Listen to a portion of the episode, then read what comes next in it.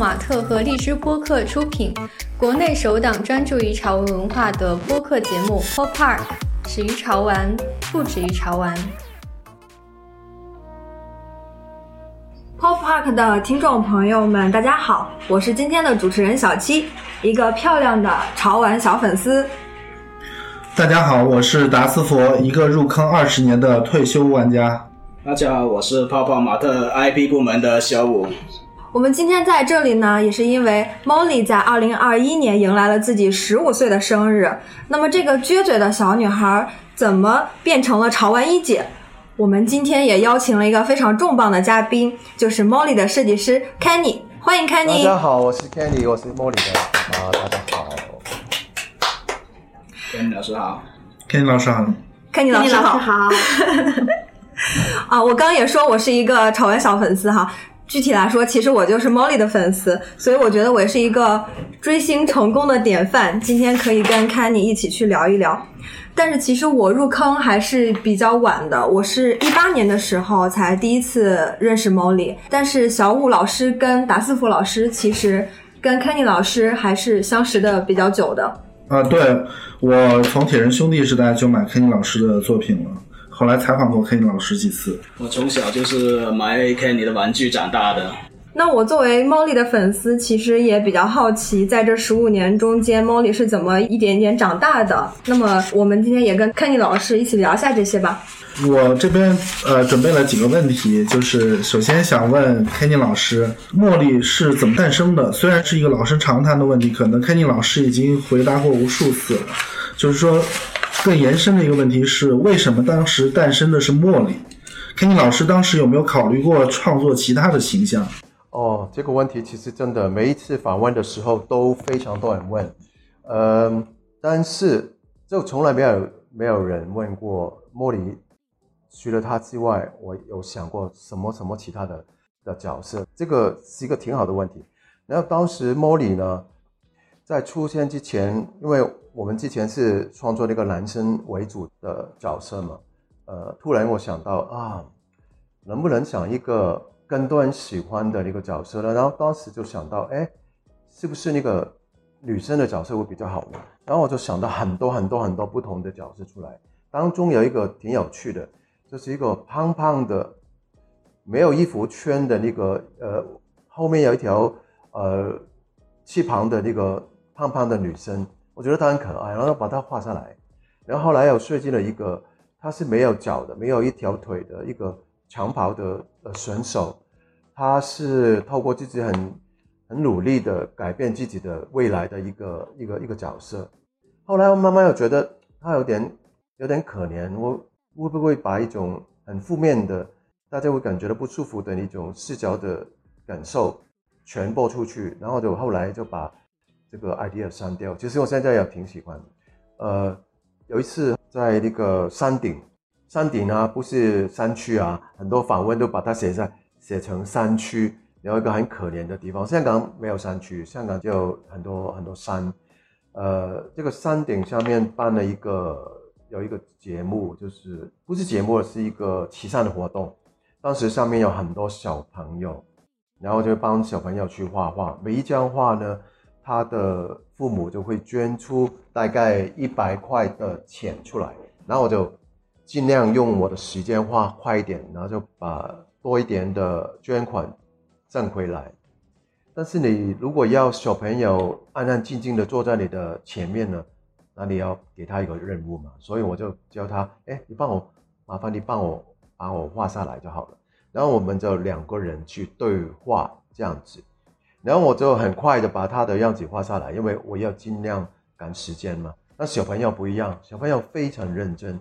那所以我每一次把我画完的东西，呃，给那个小朋友看的时候，小朋友都非常不满意。他说：“Look at this, this is not me。”因为他当时山顶的都是呃外国的小女生，全都是眼睛不同颜色的，然后嘴巴嘟嘟的可爱的小女生。然后觉得这个情况很可爱。呃，当时跟问不同的小朋友，啊，你叫什么名字？我叫玛利亚。然后突然有一个小朋友他说，I am Molly。然后我觉得这个名字非常漂亮，然后我就把这个当天整体的一个小朋友的一些印象，你要把这个名字写下来，然后放在我的桌子上。我一般设计的时候都会把一个设计图放在我的桌子上，然后放到大概一两个礼拜，看看如果往后拿起来还是 OK 的，就证明它是一个非常不错的一个设计。那茉莉就是这样子的，出生在现在大家面前的一个小女生的过程。哦，听上去真是非常生动。呃，那么其实我还有一个问题，就是想问 Kenny 老师。从您作为一个潮玩艺术家的角度来说，您认为什么是好的潮玩形象吗？我觉得这个世界没有好跟不好，只有喜欢跟不喜欢。就是说，有多少人喜欢，基本上这个世界上很难用一个标准去分别什么是好的，什么是不好的。只有说有没有人喜欢。我觉得能够经历到时间比较长的一个角色的一个血迹。我自己的角度来讲，就是偏向于比较比较好了。呃，是不是可以这么理解？就是呃，从您作为一个创作者、设计师、艺术家的角度来说，喜欢是首先在于您做的这个形象，首先打动了你自己。嗯嗯嗯，也可以这样讲。如果自己都没有这个感觉，那你怎么可以把这个感觉传播出去呢？是的，我也是这么认为的。那我其实还有一个问题比较想问，就是像刚刚 Kenny 老师说，就是一个好的作品首先要打动你自己。那么其实 Molly 他怎么能打动你？就比如说他从你画完 Molly 这个形象之后放在你的桌子上，过了两个月再去看，他仍然能够打动你。他打动你的点是什么呢？我用了十几年去研究自己的角色，我发觉，因为后来很多朋友跟我说，哎，Kenny，我觉得那个 Molly 的那个造型。其实有有一些时候是蛮像你的，然后我觉得，哎，这个是女生来的，而且是那个外国的小女生，怎么可能像我？然后他们就去跟我很细节的分析，他说，你有时候很认真的画画的时候，你的嘴巴就就一咬着你的下巴，然后的出来的的嘴就是嘟着嘴巴，然后眼睛就非常专注的，就像你的女儿出来的感觉。后来我自己看我自己的照片。因为这照片不是我自己拍，我要看啊，真的，这个是可能他一个一个形象，我觉得他能不能反映到作者本身都非常有关系。因为我我看过很多其他的朋友的设计，也是会呃莫名其妙的反映到这个作者本身的一个性格。我觉得这样子就会有一种呃会对他特别有一种情有独钟的那种感觉。所以其实 Molly 逐渐的，他也是在表达你自己的感觉。啊，那么我其实现在现场想问一下琪琪，那茉莉打动你是因为什么呢？我自己买 Molly 第一个是在一八年的时候，是职业系列，我记得非常清楚，是职业系列的小侦探。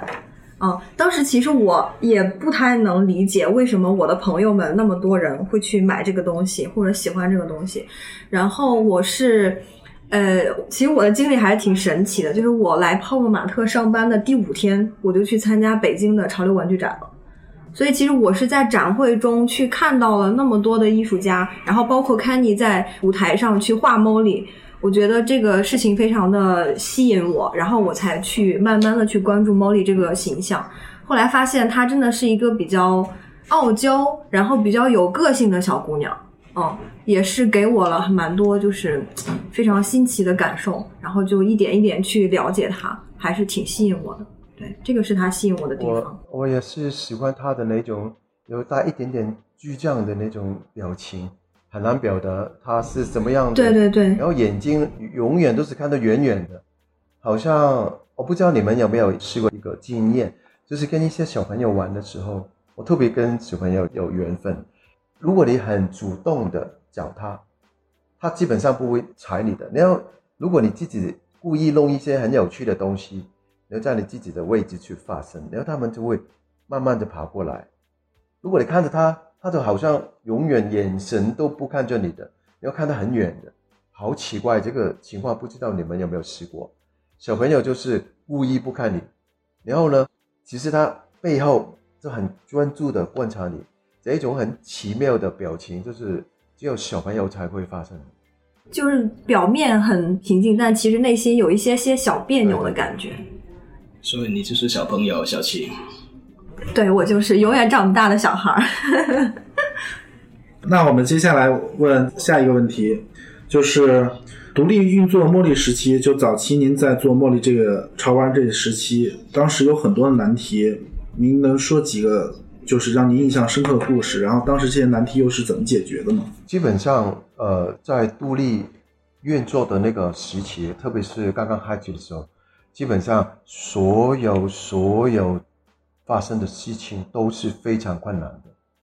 每一个细节都是困难，比如说，呃，你怎么样把它表达好？你要交给师傅帮你雕刻，这个也是一个非常大的问题。然后当初我试过，因为我觉得茉莉是个很简单的女生，很简单，然后就把她的正面、侧面画下来，然后就然后就把它交给那个雕刻的师傅。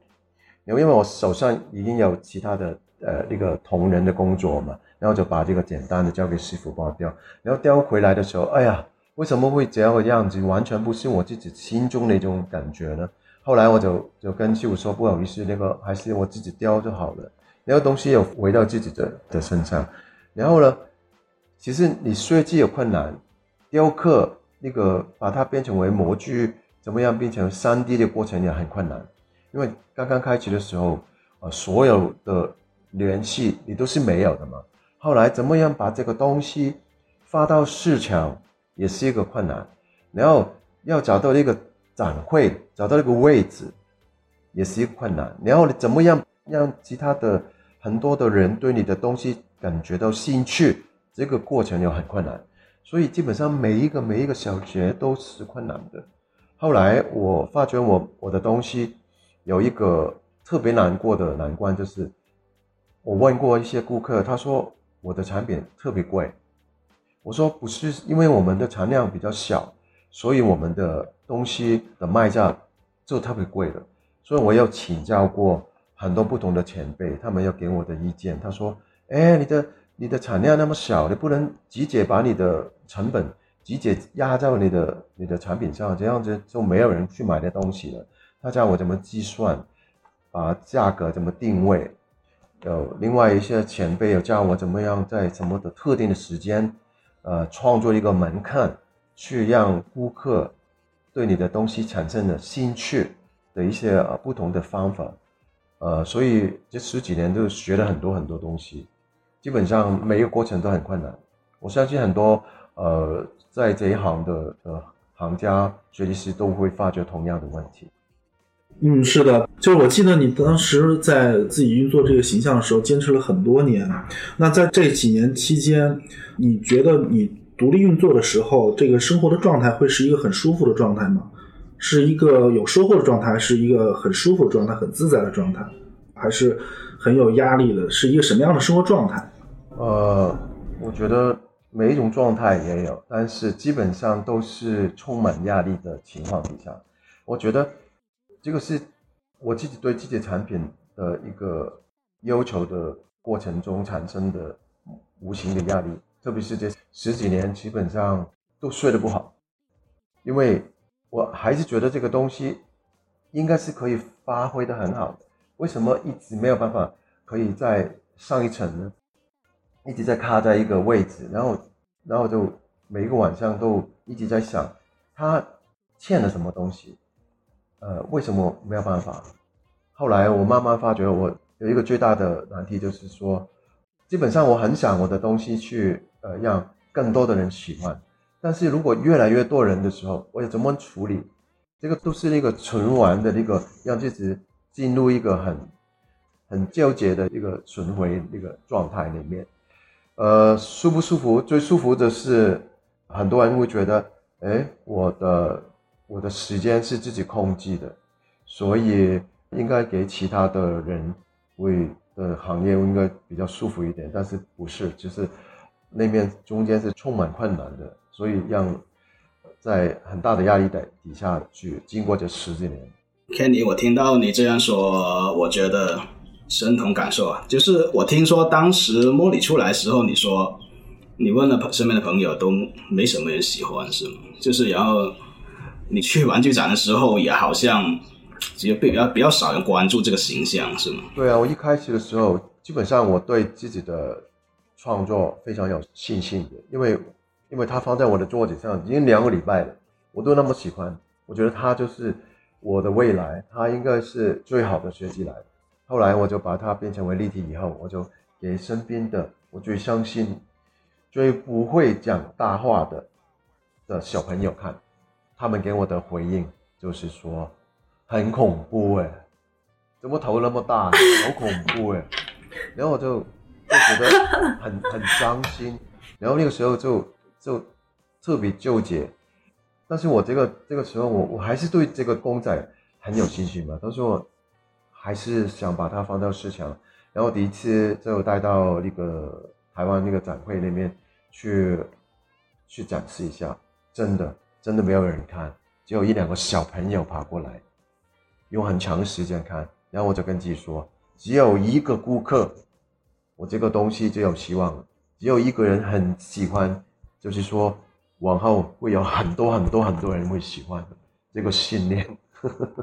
所以十五年之后的结果就是你当年能预料到的。嗯预料到什么？就预料到茉莉今天的这个，对，成为一就姐了。就顺顺着这个话题，就是下一个问题，就是你在没有遇到泡玛特之前，你对于茉莉最好的规划是什么样的？有没有想到预想到茉莉有现在今天这样的一个成果成就？我当初开学的时候，呃，心态很简单，就是想，其实我没有准备什么的，怎么规划我，我就是有一天有一个记者，他问我，Kenny，你对于你的作品十年后有什么的期待？你会怎么样对待你的的作品？十年后会发生什么事情？你想怎么样？类似的问题，然后就突然有一个很大的问题出现在我的的心中，就是说，哎，十年很长，我怎么知道？然后我就开始有一点点的规划，我就想，哎，他应该是有很多的店家会买我的东西，然后有很多人越来越喜欢，然后呢，就有很多不同的品牌会跟我合作，然后，但是因为我我有一个不好的习惯，就是我我跟花花马特的老板完全不一样，我就是不喜欢有员工，我想自己呃集中于创作，我不想管理太多人的公司，因为我是一个创作人嘛。然后我就想，怎么样可以让一家公司没有员工，但是有同事会发生这么多的效果呢？然后就是一个非常大的难题。后来我就慢慢把一部分的工作，呃，分配到不同的合作的伙伴，比如说啊，制作的我找找外面的制作的团队，然后有时候有一些要寄运的东西，然后就找呃另外一家公司帮忙，这样子把东西分配。那还是可以运作的很好，但是最难的一个难题就是我没有办法解决，就是一个呃售后的服务，售后的服务是一个非常非常非常没有办法去解决的。如果你公司如果没有人的话，基本上没有办法，因为如果不是你亲自处理的话，很多粉丝都会会让你很头痛，没有办法。完美的解决的一些问题，比如说十年前、七年前、八年前买的一个公仔，突然他发觉，哎，他的手断了，怎么办啊？还有对哦，我怎么处理了？就越来越多这样的问题。啊，不好意思，我把把问题跑得很远。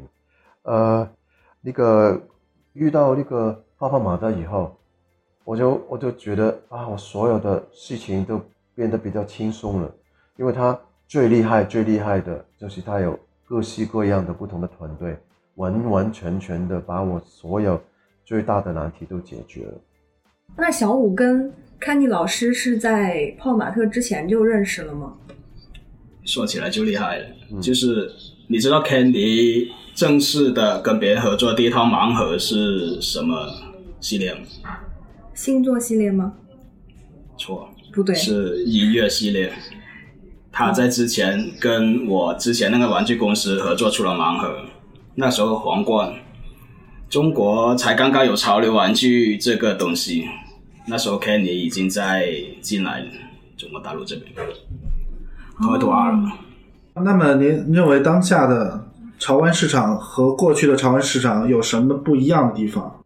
我觉得以前的市场跟现在的市场最大的分别是，以前是一个在比例上它是一个叫市集，然后呢，现在是真正的市场，它是比例规模不一样，但是以前呢，跟粉丝的距离就比较靠近，所以呃十几年以前的一些老粉丝，大部分都变成为老朋友，就跟现在现在变得有一点点距离，因为人太多了，没有办法每一个好好的好好的联系这样。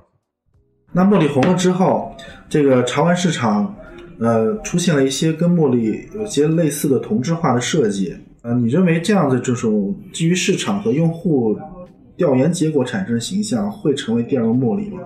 嗯，我永远都会从比较好的角度去理解一些这些问题。我觉得这个这证明了茉莉在某一个程度上，它有影响力。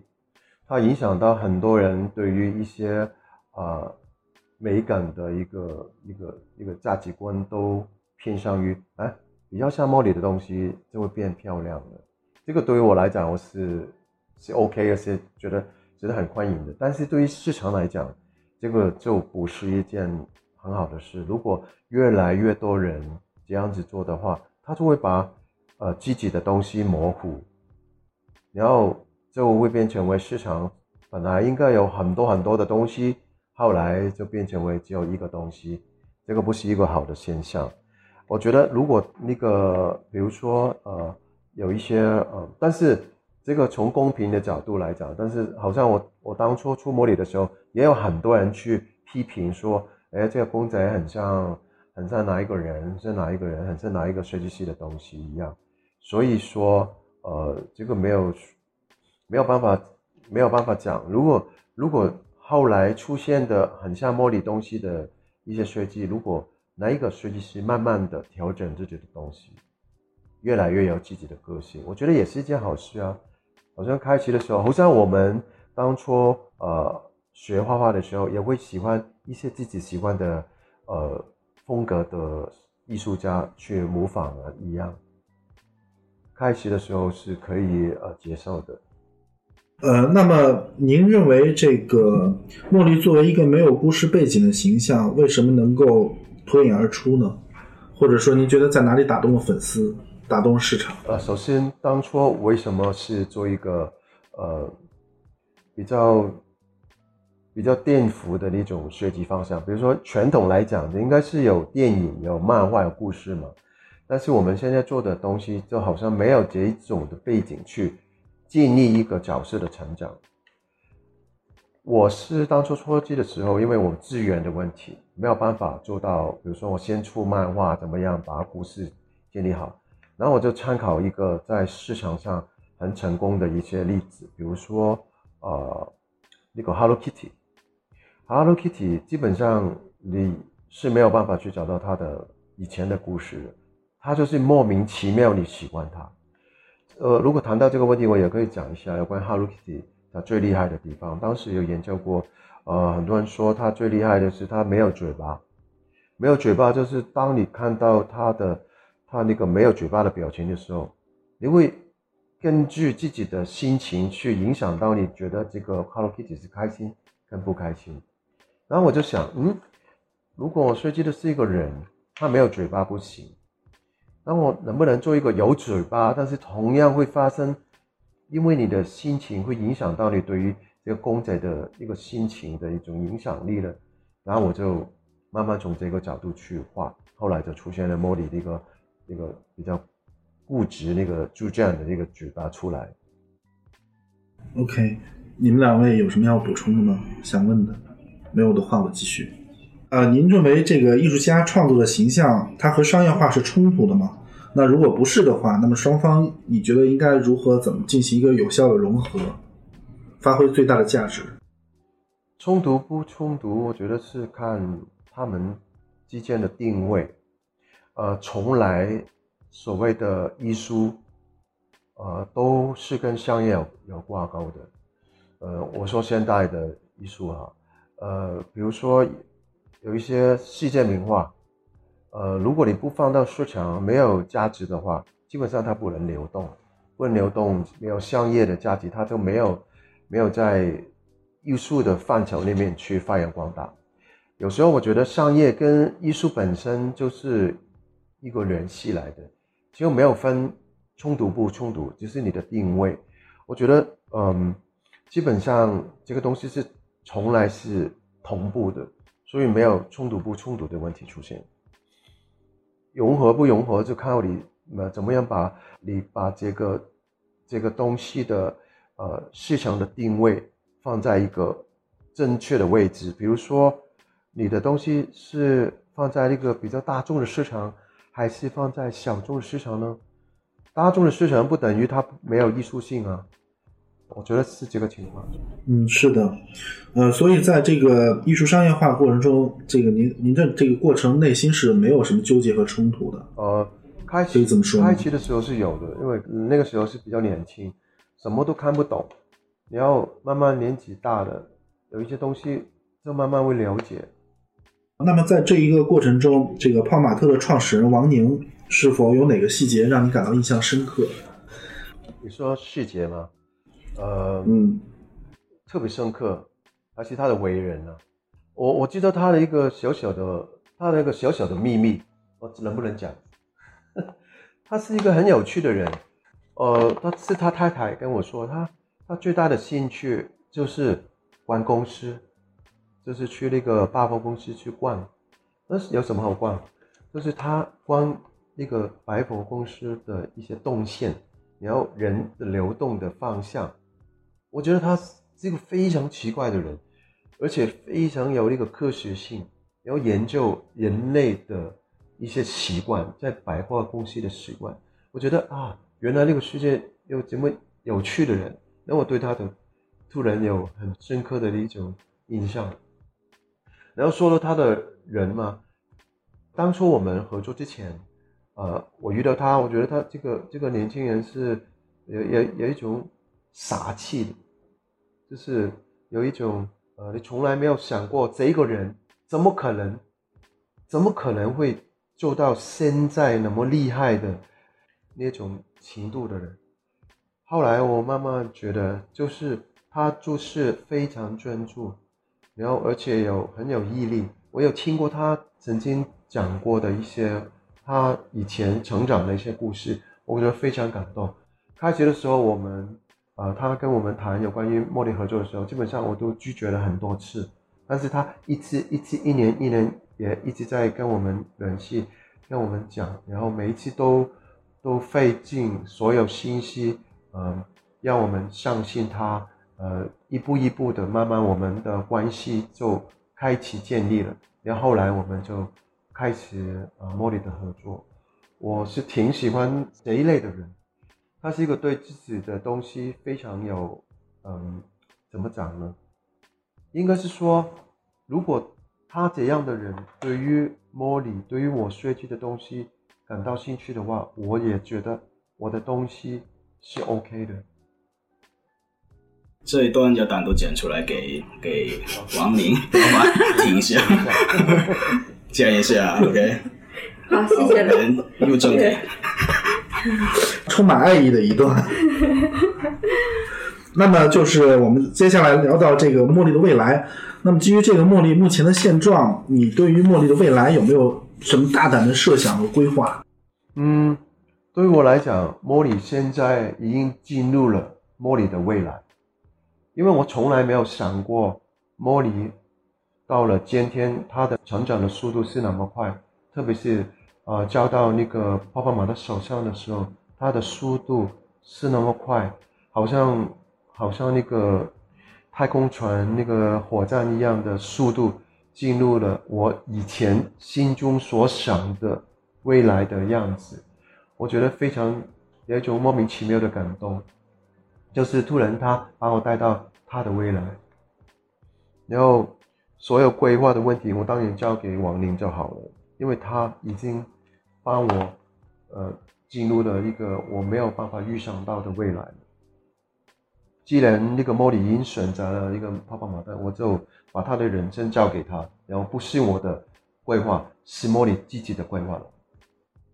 嗯，我觉得这一点还我我自己听也挺感动的，所以我也有一个问题，就比如说，呃，Molly 她现在是一个小女孩的形象嘛，那么在以后的话，你会给她增加一些，比如说新的小伙伴吗？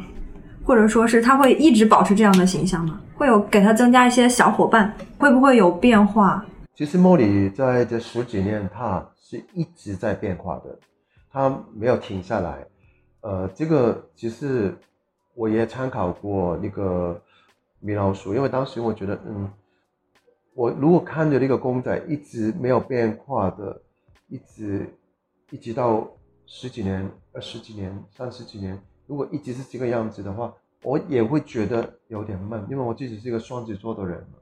然后我看到东西没有变化，我觉得很很闷的，所以我觉得它是有一点点微调微调，它基本上这十几年已经有六七次的那个。微调了，然后我觉得好像米老鼠一样啊，这个那么成功的 IP，他也透过他这九十几年都一直在从黑白，然后一个眼珠的黑黑眼珠变成为有有眼白的眼珠，啊，然后有肤色，呃，耳朵的变化一直在变，但是也不会呃觉得它的这个东西是另外一个东西，它是在变化，它在成长，我觉得这个很重要。另外，说那个有关于他的那个小伙伴的问题，其实我觉得他身边已经有很多很多猫咪跟不同角色的自己，我觉得已经很丰富了。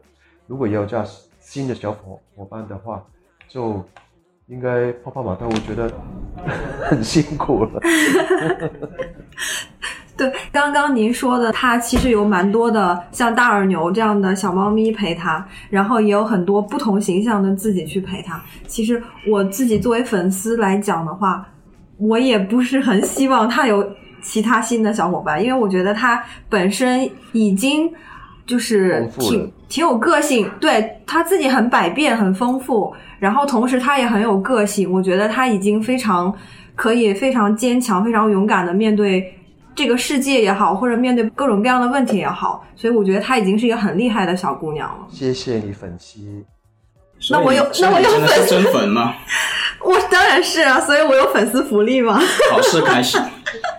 莫里的那个字是在左边还是右边？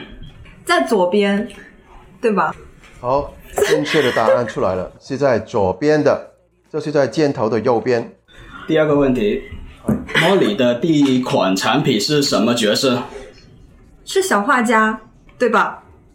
第一款是小画家吗？第一款的正确的答案是小画家，对。耶！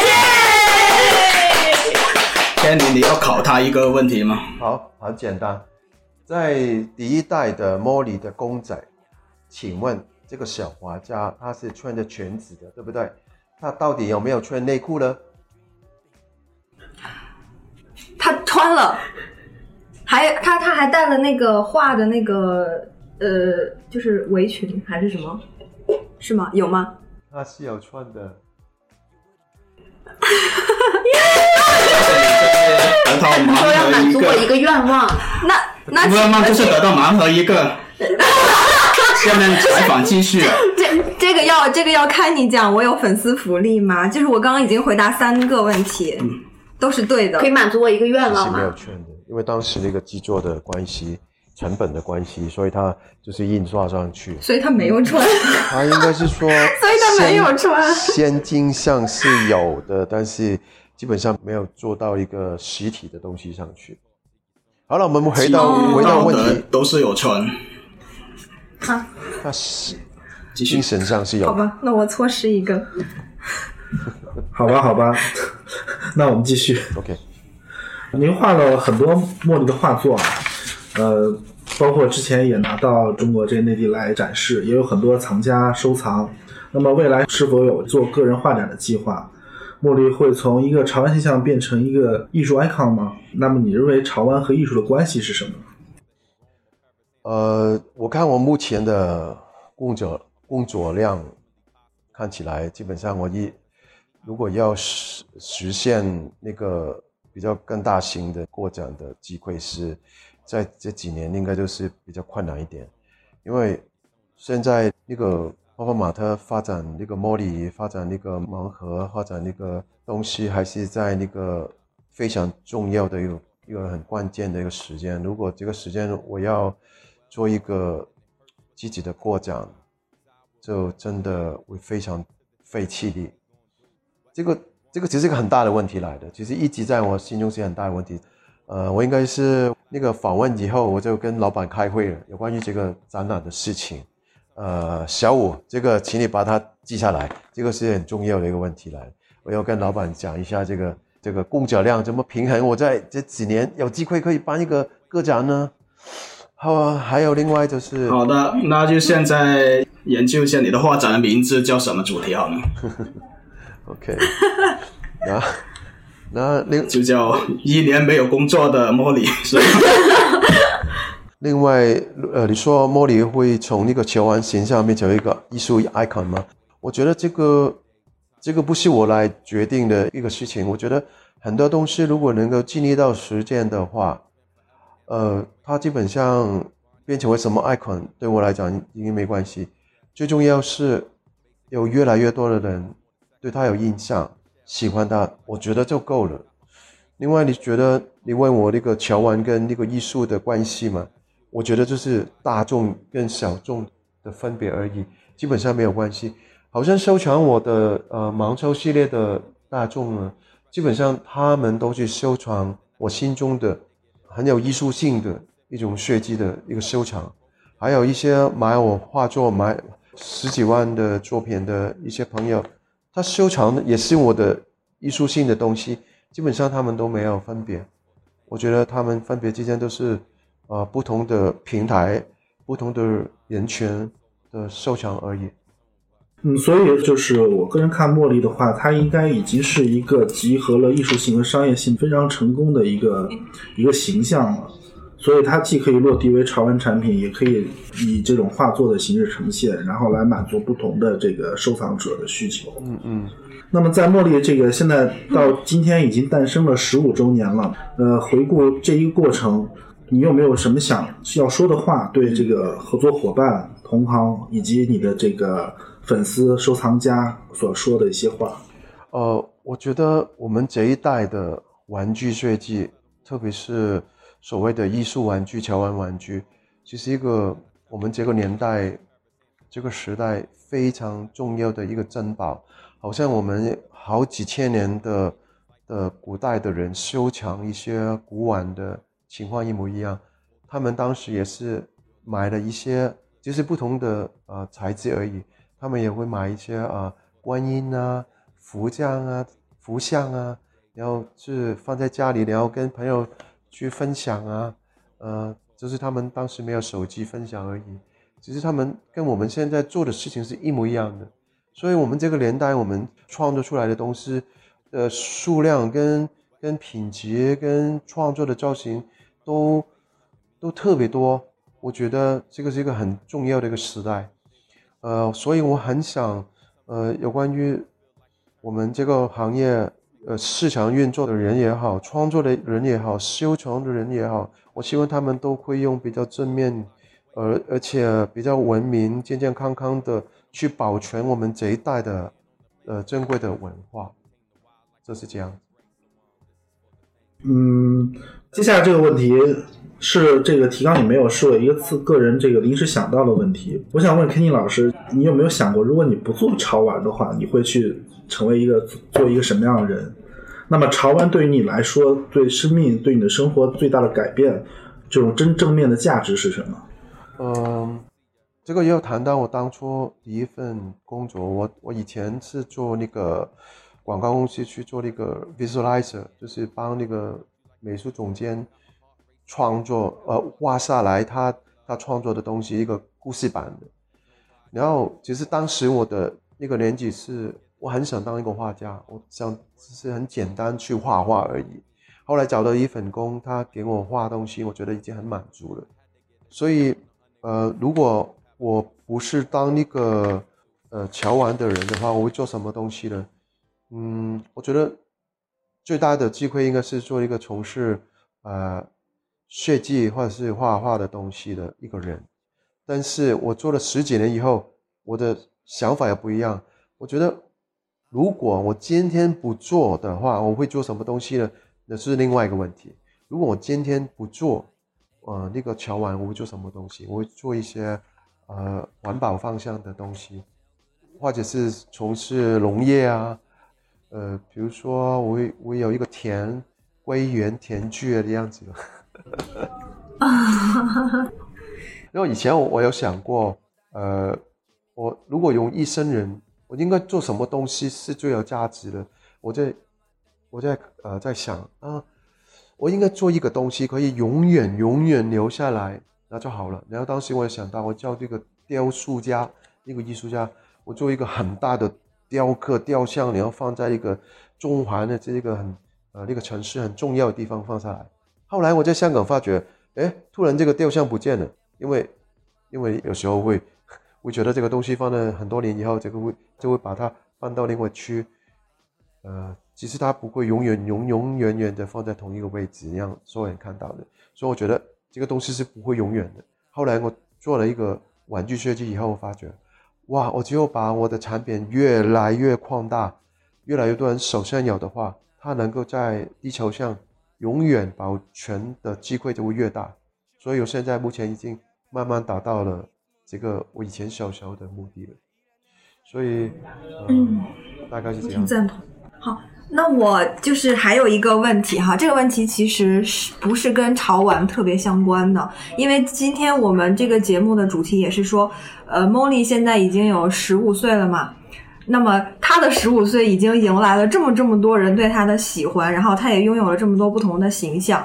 然后我想问一下在座的各位，大家的十五岁在干什么？哇，这个挺好的问题。我看十五，这个达斯佛也喜欢说看你压轴。好，小五第二，看你压轴好吗？好，你哦，你也是，对我也我也会说，我也会说。谁第一第一讲？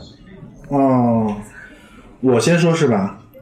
我的我的十五岁就是被玩具游戏机，然后被我父母收起来，让我一心放在学习上的这个状态，就远离了玩具和游戏机，然后非常苦闷的一个典型的中国这个初中生的这么一个状态，除了学习就没有别的，只能只能看游戏杂志来过瘾。所以你之后就是报复性的把这一个变成了你的职业，是吗？呃，对，完全可以这么说。不让我做，我偏做。呃，其实我十五岁时候跟他有点相反，就是父母想我写作业，不让我玩他想玩那些玩具游戏机，然后我就偷偷玩，我偏玩，然后我就在这个抗争中度过这个青春叛逆期。小新，你呢？那我作为一个就是比较年轻的小粉丝哈，就是跟你们可能还不太一样。我十五岁的时候，等一下，等一下，十五岁都是同一个阶段，没有什么年轻不年轻。但是你几岁？但是我们时代不一样啊，就是我十五岁所处的时代跟你们十五岁的时候是不一样的。我们那个时候可能已经。呃，玩具相对于我们十五岁的时候已经不怎么玩玩具了，就是已经开始玩就是游戏呀、看偶像剧呀、追明星呀，就这种。然后我记得我们我十五岁的时候刚刚是高一，然后刚好是零八年，那个时候就是印象非常深刻，就是看那个奥运会的开幕式，然后就是军训，夏天非常热，这是我十五岁一个非常印象深刻的一个事情。那既然你说到你自己的十五岁是北京奥运的时期，那我可以说，说一下，对，我们说一下他的年龄先，不用算，不用算，我觉得，OK，就是好，不说出来啊。我觉得这个你的十五岁的时候，我跟金科已经开始玩 Kenny 的玩具了。我们四个人不都是九零后吗？我是零零后。你是说智商是吧？好，那比较想听一下 Kenny，您在十五岁的时候在干什么？那我的十五岁应该是刚刚踏入那个高中的时间，那个时间比较尴尴尬尬嘛，然后就跟其他的人一样，会追星啊，然后会买一些呃日本的杂志去看当时我们最喜欢的日本的明星嘛。然后呢，我因为小时候什么都不懂，就只会画画，然后朋友就会。找我帮忙去画一些他心中的他女神啊，然后画他喜欢的一些呃呃呃呃女生呢样子，然后就帮忙去画一下。然后其实当时都画的不太好的，但是他们还是会找我帮忙。然后有一个朋友他很搞笑，他拿到我的画给他的一些画作，去送给他的女朋友，就去啊交往，然后成功了。然后我就发觉，哎，这个东西有神奇的功效的，就只要把公仔画出来送给女生，女生就会就就会对你有好感。然后我就自己试试看。后来我有试试看，然后就不成功。然后那个年纪就是比较尴尬，因为之前我比较瘦肉，然后我那个大概中三中四的时候，我就我就很努力的去，好像今天这个年代一样，就练腹肌，就是练练练肌肉，然后当时就慢慢练成一个比较。比较强壮的身体，从一个很瘦弱的身体变成。你可以给我们看一下吗？现在保存剩下来的就融合在一起，就变成了一块儿。也也不算一块了，就两三块而已，算是不错了。大概是这样子吧。然后就是我们这一次十五周年主题是每一天遇见新的自己。从这个角度聊聊茉莉的精神内核。OK，其实我觉得这个我们可以每一个人都去聊一下，因为每一个人他对他对茉莉的一个认识是不一样的。大家心中的这个茉莉是什么样的？然后 Kenny 他作为茉莉的爸爸，他觉得茉莉想要传达的一些内核是什么？可以吗？也可以啊。可以，那小五开始。呃，我觉得。小倔强是我对茉莉最欣赏的地方，就是设计师玩具。作为一个所谓老炮，我不太想用潮流玩具去形容茉莉，就是我觉得它就是设计师玩具或者说艺术玩具。因为我从他身上，Ken 一直跟我说，他呃，设计师玩具跟动漫是完全。很本质上的区别的一个东西，它就是安静的站在这里，然后你从看到它那一瞬间，你会看到它内在哦，原来它就这样打动了我，我不需要去看它的动画漫画，它就这样打动了我。所以你可以说他，我是看那个外表、看颜值去打动，但是 Kenny 他从早期的田兄弟那个时候的雕刻，我已经在留意他的作品，然后去到莫里身上，其实你们看到他跟市面上很多。IP 不一样的地方就在于他的脸部的眼睛、嘴巴，所有东西都是有雕刻的功底去做这个造型的。所以潮流玩具的外表拼到最后就是拼那个耐看。所以我觉得 Molly 的耐看度真的是很厉害，就是他摆了十年、二十年，我觉得看到他都会有不同的想法，或者说他有不同神情呈现出来。这是莫里给我一个很大的感受。达斯夫。那接 OK，接下来是我，我我遇到第一个茉莉，我收的第一个茉莉是零七年那个睡衣有一小皇冠那个茉莉，然后当时我也是 Kenny 老师的粉丝嘛，然后收他之前的那个同人那个系列，然后为什么会收到茉莉呢？就是当时我看到 Kenny 老师出了一个茉莉这款产品之后，跟对比他之前的产品，气质完全不一样，然后呢，加上就是。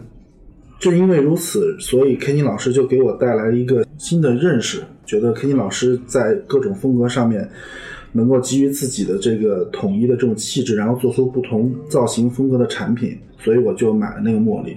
然后那个茉莉直到今天都一直在我手里，就是它的之所以在我手里，就是我认为茉莉是一个潮玩历史上一个。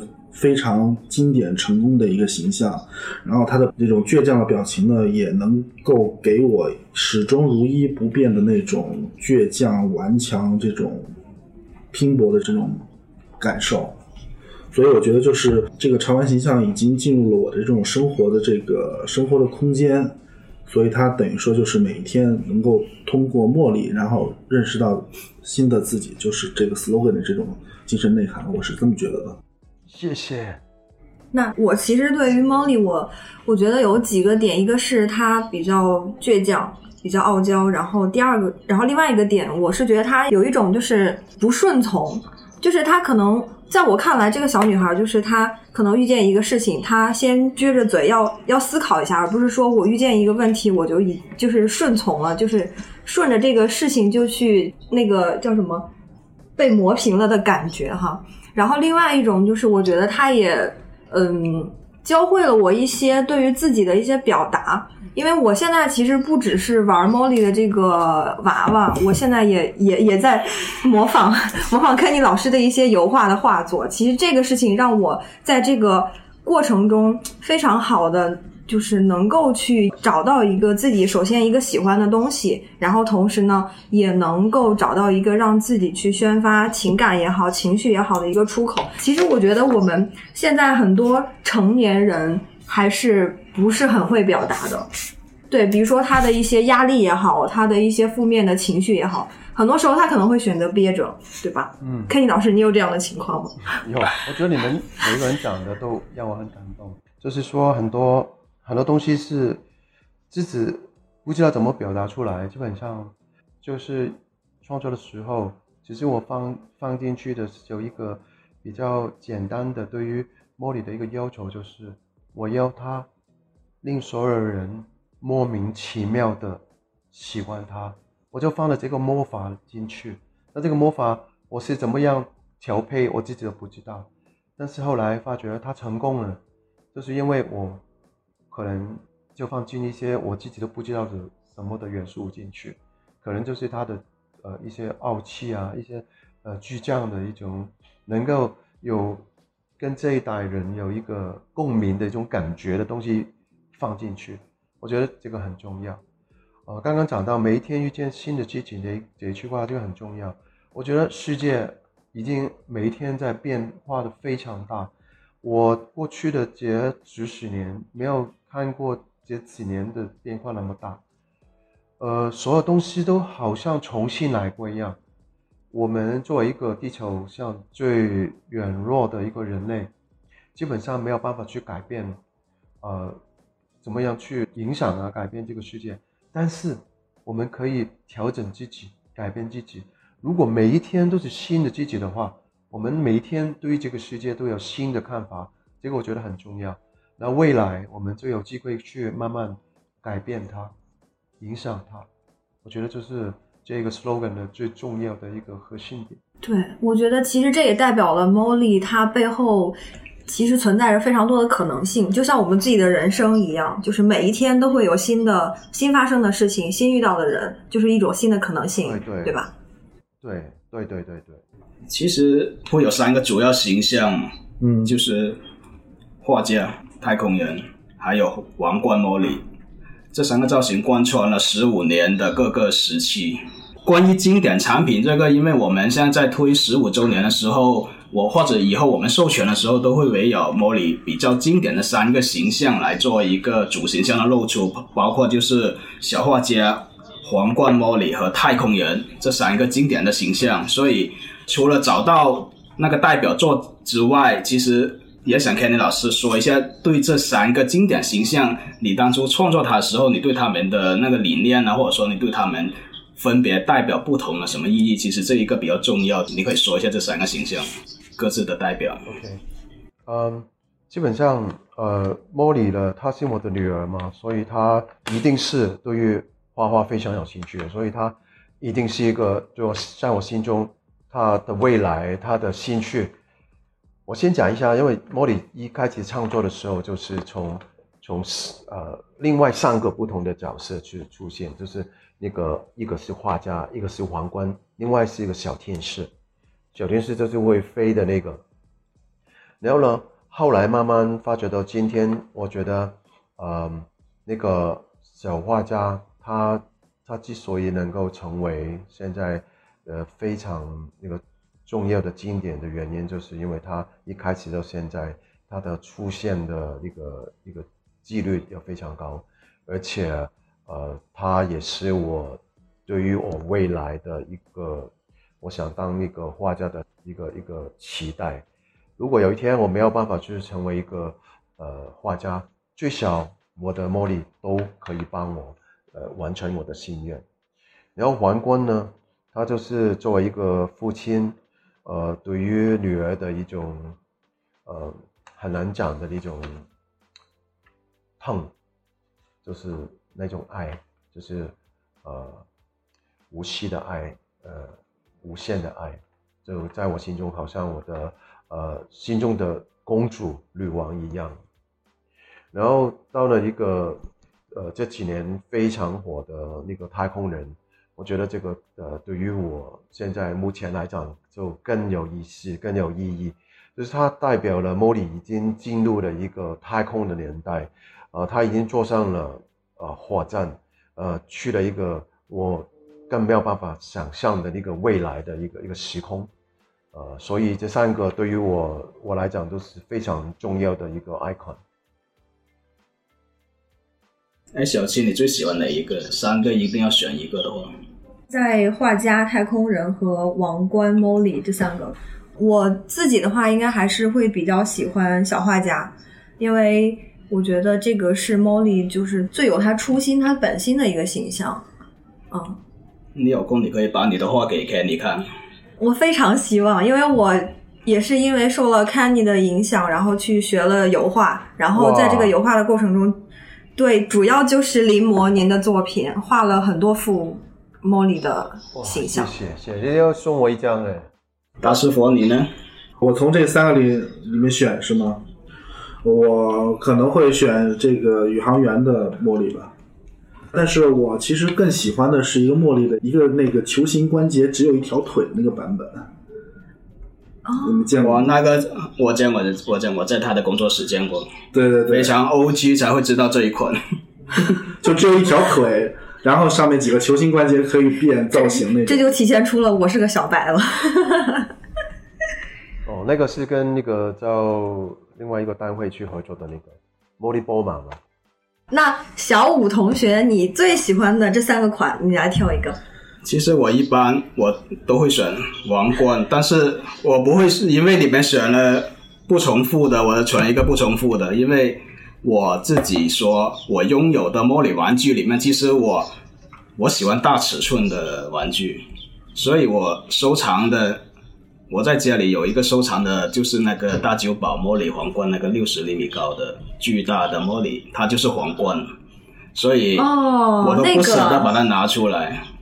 所以，我个人会选皇冠，因为我收藏了它。你还收藏了一个超大尺寸的？哎，说起超大尺寸，Candy，你进来那个太空人是开始出七十厘米这么高的 Mega 系列是吗？嗯。你是要把它变得无限大是吗？以后这个太空人 Molly。知道啊，我觉得这个这个公仔，它如果是实体要放到那么怎么大怎么大，只是。呃，它的意义不是最重要，就是茉莉在每一个人的心中，它的尺寸还是更重要。把那个茉莉一个一个叠起来，放在心中，你可觉它就会越来越、越来越、越来越高、越来越大那个大酒保茉莉六十厘米这么高，放在我家里时候，我真心觉得它的存在感非常的强烈。就是，但是它毕竟只有一百五十只。然后，但是我现在看到太空人七十厘米高的一个收藏的版本，其实，呃，它相比盲盒来说，它会一个更存在感更强烈的一个巨大的魔力在心中，它好像它真是变成一个小女孩在我们家中一样。你觉得这是你要把它呃以后尺寸大的，是不是给人一种这么大的感觉呢？Kenny？呃，我觉得特别是当你的家不是特别大的时候，它的存在感会特别厉害。呃，我的家很小，谢谢。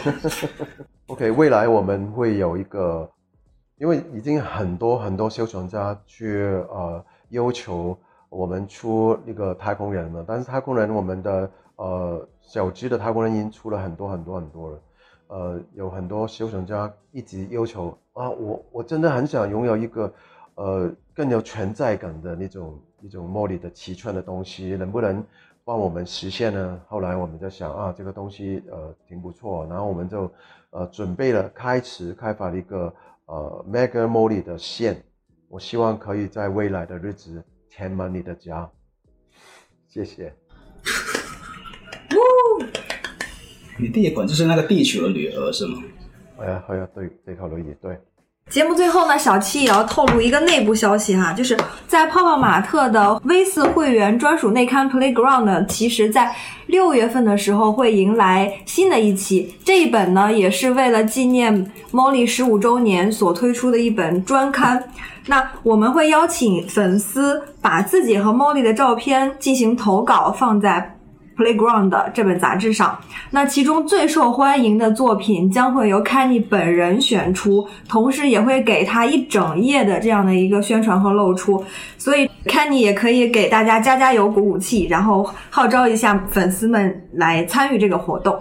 OK，嗯，希望大家可以把自己历年来或者是新的呃拍下来的有关于 Molly 的一些作品，参加我们这一次的一个一个比赛。呃，看看那一个真的在我心中可以留下最深刻的一个一个印象，好不好？好，感谢 Kenny，感谢 Kenny 老师。哦，谢谢 Kenny，我真的可以送你一幅画吗？刚刚我我想你你你你送一张给我，谢谢啊。那你拿出来啊。我我现在只有照片啊。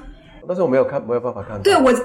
我还有一我还有一只猫，然后也是一只橘猫，我觉得跟大耳牛很像。哎，你最后发过来给我看就好了，不要收藏你的你的珍贵的这个作品，你就把那个图片发给我，我帮你发扬光大。好呀，那你可以帮我发一个微博吗？可以，算是一个粉丝福利吗？哇，谢谢肯尼。好的，今天的时间差不多，谢谢三位主持人，谢谢谢谢。谢谢，好谢谢 Kenny，谢谢 Kenny，谢谢 Kenny，拜拜拜拜。拜拜拜拜。拜拜。